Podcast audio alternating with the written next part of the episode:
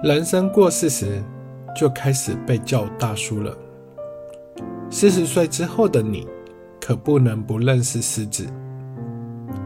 每次大叔不失智节目里，将与您分享近期的失智症新闻与研究新知，在生活中如何预防及延缓失智。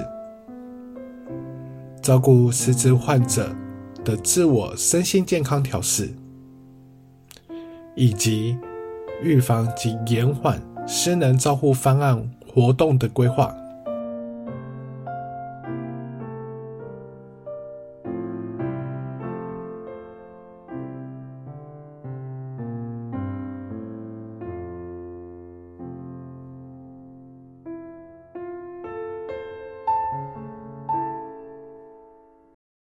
大家好，我是那个大叔零一七，然后呃，很很荣幸，就是有这个机会，就是过来，就是有一个时时段，然后可以过来跟大家来分享，呃，有关于失智的部分。嗯嗯，我知道之前呢，因为你工作的关系，时常都会在社区呃去做服务，那也是大概是这方面的吗？对，就是。主要我现在目前写的论文是跟失智有关的，嗯，那我服务的对象，呃，有两两两个对族群，第一个是健康亚健康，那就是健康亚健康是希望他们就是不要让他们能够有活动的协助之下，嗯，预防他们失智，嗯哼，然后呢，也可以预防他们失能，比较不会说。以后没办法行动这样子，那另外一个族群就是他们已经确定都是失智了。嗯哼，那其实失智它是一个掉很快的病症，那我们就是透过活动的规划跟设计安排，然后我们就可以让他失智慢一点这样子。嗯哼，因为我们知道失智目前并没有所谓的呃特效药或者是治疗的，只能够让他稍微的延缓。是，嗯，哦，印象中你好像很多年前就开始呃在做狮子这个部分哈，一百零五年开始，哇，很久了，对对对对对对，嗯，就还蛮长一段时间。是什么样的动力让你会对这个有兴趣，或者是想要致力于这个部分？当初是误打误撞啊，嗯，因为刚好上研究所，然后现在白天的工作就是会。比较是时时间比较弹性，我可以早上做这个工作，然后下午或是晚上的时候，我可以继续去上我的课，或上研究所的课，或者是说来去写一些论文，或者是设计活动这样子。嗯，所以就误打误撞，就后来进去之后，就是。会觉得是说，看到人生老病死到老这个老化的部分，老后来发现不是慢慢老，而是是种急速，突然一下子就下滑，哦，阶梯式的往下掉。对对对对，嗯，有有时候可能是悬崖式的往下掉，嗯，对，所以后来就会发现，哎，其实后来。发现就是说，哎，预防跟延缓失能失智这部分其实还蛮重要的。你在节目啊哈，哎，以后的规划你有什么主题还是方向要跟大家分享？讲你的计划。好，我第一个方向的话，就是想说，透过这一段的时间，好，知道失智的新现在科科技上面有什么新发现。然后第二个的话，就是说我们在生活中如何预防失智，养成好习惯。第三个就是说，照顾失智的人很辛苦，他们怎么样才可以照顾好自己，才可以让他们身心健康。然后第四个呢，就是说我平常在做的来去分享，就是如何规划可以预防跟延缓失能失智的活动。嗯。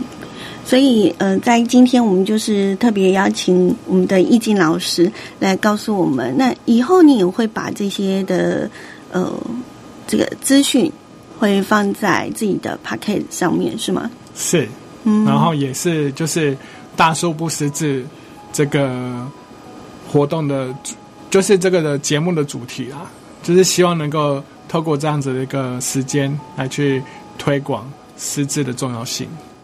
度假咱呢，易静老师有刚讲，呃，未来伊的节目有几个方向嘛，吼，等我来讲台语哈。你谈讲讲语。好，快速的讲过哈。伊即嘛呃，失智的问题哈，阿刚，嗯，就是那个问题，其实还蛮在失智人口的比重的部分，还蛮令人觉得应该要正视这个问题，对不对？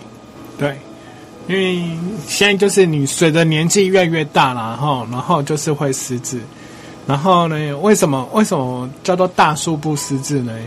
因为其实。人差不多过几岁会被喊大叔？你已经被喊大叔了吗？哎呀，丢！其实大部分过四十岁就会被喊大叔啊。嗯嗯。但是呢，失智很有趣啊。大部分呃比较一般临床来讲，比较常发现的失智的年纪大概是六十岁，或是六十五岁，就是刚好退休年龄啊。嗯。就是有很多人呢，就是退休了，在家里就没事做，因为我们的脑筋就突然停下来，对不对？嗯。就后来过不久就会发现，哎，其实他就开始失智了。嗯。啊。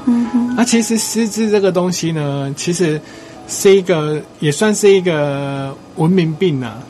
哦，因为我们伴随着我们现在医疗很进步，所以我们的人就是越来越长寿。可是长寿之后会有一个问题，就是。我们的生活中的习惯跟饮食，其实会影响到我们大脑的健康。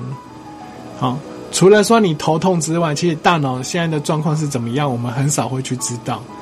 那我不太可能拿一个西瓜刀把头打开，然后看一看里面怎么样，对不对？好，那后来呢，我们来看往前推呢，其实失智的大概影响的因子呢，会是二十年了。理智就是说，你今天要开始养生啊，最迟最迟四十岁开始就要开始养生了。嗯，为什么？因为二十二呃，就是四十岁开始养生，然后二十年以后，你比较可以延缓那个失智跟预防失智这样子。我们知道失智症就是。呃，会有蛮多的因素，好，那我们如果了解失智症的话，应该知道说，呃，它的影响的因子还蛮多的。那也常听说，呃，有人会觉得说，啊，你记多啊，就是没记你什么丢三落四的，好像是正常的。呃，其实有些时候也不是那么的正常性哦，啊，然后也听。到很多的年轻人，就是诶，我虽然年轻，可是我也是会忘记东忘记西的。也嗯，听过所谓的早发性的失智症也是有的哈。那所以他的失智的原因有很多。对，嗯，所以这也是为什么我们就是要弄一个单元，就是未来的话，我们就会在后面的节目里面就是。会慢慢的就是一次一次跟大家说这样子，好，所以失智这个东西，大部分呢，我看我周遭的人呢，亲朋好友最常遇到的问题都是家里有人失智，或者自己有疑似失智，或是担心自己失智，开才开始注意，嗯，然后这也是我们这个节目的的原因，就是希望能够在。日常生活中，那你大家花一个礼拜，然后一个时段的时间，然后来听这一些有关于失智的一些薪资啊，或者是来认识哎失智的人会有什么样的状况。嗯哼，哎，那我们任何东西很简单，提早发现，提早治疗，好，然后再。再来更重要要推的就是说照顾失智的人，嗯，因为如果说照顾失智的人本身对于你所照顾的人没有辨识辨识感，就是照顾失智，然后你一天到晚就都忘了他是失智，你照顾人会很辛苦，嗯哼哼，因为现在医疗这么进步，我们不知道他要照顾他多久，嗯嗯，所以当你照顾者知认识什么是失智的检讨，那你就会照顾起来比较。轻松。嗯，我想应该是跟哦这个高龄化的社会有很大很大的关系哈。嗯，那所以呢，呃，在未来的大数不识字的单元里头，易静老师就会跟我们分享有关于呃识字的相关的新闻，还有可能有一些的薪资之类的，然后还有就是照护者的本身的问题，另外还有一个是什么？另外一个就是说，我们如何在生活中预防失智？然后这很重要哈。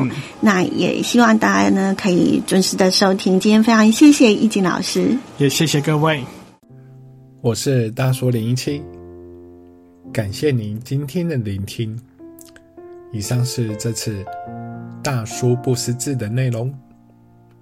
欢迎留言分享你的想法及指教。关于识字。有任何问题，请上网搜寻“一七解忧信箱”或来信九七三零六零吉安人旅游局第十一号信箱。你的问题，我们将会在节目中回复你。